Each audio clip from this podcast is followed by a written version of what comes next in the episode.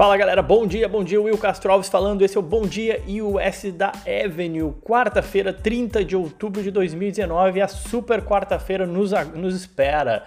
Mas antes de falar o porquê da super quarta-feira, deixa, vamos, vamos voltar um pouquinho e falar sobre o mercado ontem a gente teve um mercado bastante estável ontem, apesar de, da, da, queda de algumas gigantes como Google e Apple, que suas ações caíram mais de 2%. Mas ontem, em geral, o S&P fechou praticamente estável, uma queda de 0,08%. O Nasdaq acabou sentindo um pouco mais pelo maior peso aí de algumas dessas empresas do setor de tecnologia caindo 0,59 e o Dow Jones também ficou praticamente estável. Uh, além disso, vale destacar o dólar uh, segurando ali abaixo daquela barreira ali dos R$ reais novamente. O dólar ontem fechando a 3,99,81. Chegou durante o dia a bater 3,985, tá? Mas foi se recuperando, foi subindo ao longo do dia e fechou aí nesses 3.9981. Acho que o mais importante é que ele vem se segurando aí abaixo dos 4 depois de ficar ali 3 meses acima dos 4, chegando a bater os 4,20, tá? O Ibovespa ontem também fechou com uma leve queda de 0,58. Bom, e falando do mercado nos Estados Unidos, o que, que a gente teve de destaques? Eu acho que o que vale a pena chamar a atenção, acho que o primeiro ponto é uma das empresas que entrou na moda e fez seu IPO aí esse ano, a Beyond the Meat, que o código é BYND. É, por incrível que pareça, a empresa bateu as estimativas de mercado, lucrando, aí, aportando um, lucro de. Ontem ela divulgou o resultado e teve um lucro de 6 milhões de dólares. É, e receitas crescendo aí 250% na comparação anual. Chegou a uma receita aí de 92 milhões de dólares no terceiro trimestre. Mas aí o investidor pode perguntar, mas por que a ação despencou 20% então? Bom, principalmente porque analistas cortaram suas projeções em relação à empresa, então o mercado começou a se dar conta que a competição ela vai ser muito maior, tem grandes empresas entrando, os custos de produção eles tendem a ser maiores do que o previamente estimado, a empresa vem gastando com a produção, com a construção das suas plantas para produzir a, a sua, seus produtos, suas, car suas carnes que não são carnes, né, digamos assim.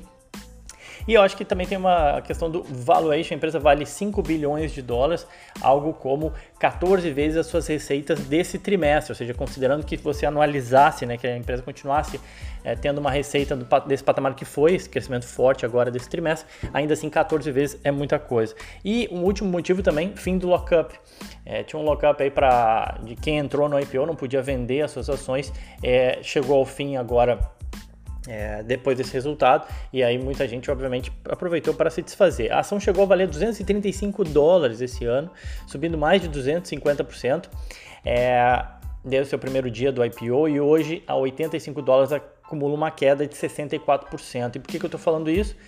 para chamar atenção que muitas vezes a gente tem que cuidar com os investimentos da moda, né? A gente tem que sempre pensar na nossa carteira no longo prazo, balanceado e não simplesmente entrar na moda. Não estou falando que Beyond the Meat é bom ou ruim, só estou dizendo para chamar atenção para isso, tá bom?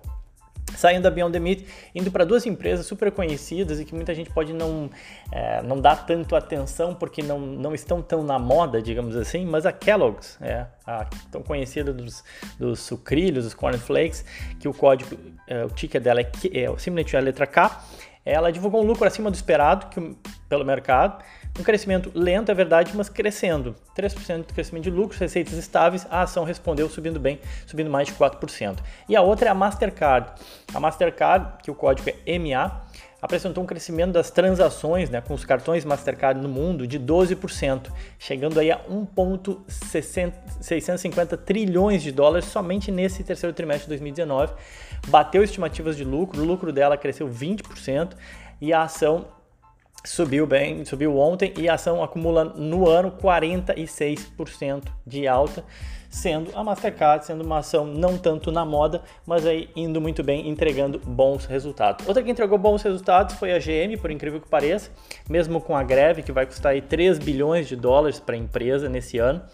Ela, ela conseguiu aí surpreender o mercado, especialmente vendendo picapes SUVs de alto valor nos Estados Unidos. O mercado gostou disso e ontem a ação subiu. Bom, Deixando de lado a cena corporativa, e tem muito balanço para comentar, hoje na Ásia, a maioria, das, a maioria dos mercados em queda, exceção aí para Singapura e Índia. Na Europa também, majoritariamente em quedas, leves quedas aí eu diria, é, exceção para a França que sobe. Futuros nos Estados Unidos bem estáveis, bem num 0 a 0 em compasso de espera. Compasso de espera do que, William? Bom, vamos lá. A agenda é cheia e é por isso que eu disse que essa é uma super quarta-feira. 9 e 15 a gente tem pesquisa ADP de emprego nos Estados Unidos, super importante para ver a saúde do mercado de trabalho. 9 e meia depois a gente tem PIB dos Estados Unidos, também mega relevante. É, para saber se, sobre desaceleração ou não da economia americana.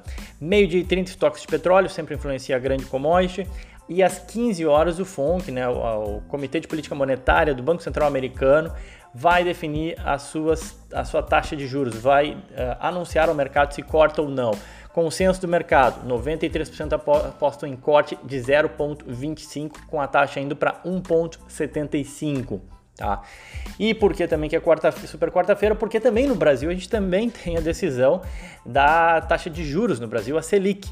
Hoje ela está em 5,5, consenso é que o Banco Central brasileiro vai cortar para meio ponto percentual para 5, tá? Então, mercado em compasso de espera aí dessa, desse anúncio aí das decisões de política monetária tanto é, nos Estados Unidos quanto no Brasil. E nos balanços a gente tem segue uma safra bastante recheada de balanço. Hoje a gente tem Facebook, Starbucks, General Electric, Simon Property, que é um dos maiores REITs aí do mundo, Moods, Motorola, quem, quem se lembra aí da Motorola ainda, ainda existe, vai divulgar resultados hoje. A Garmin dos relógios e por aí vai. A safra é gigante e hoje é a nossa super quarta-feira. Então desejo a todos um ótimo dia e bons negócios.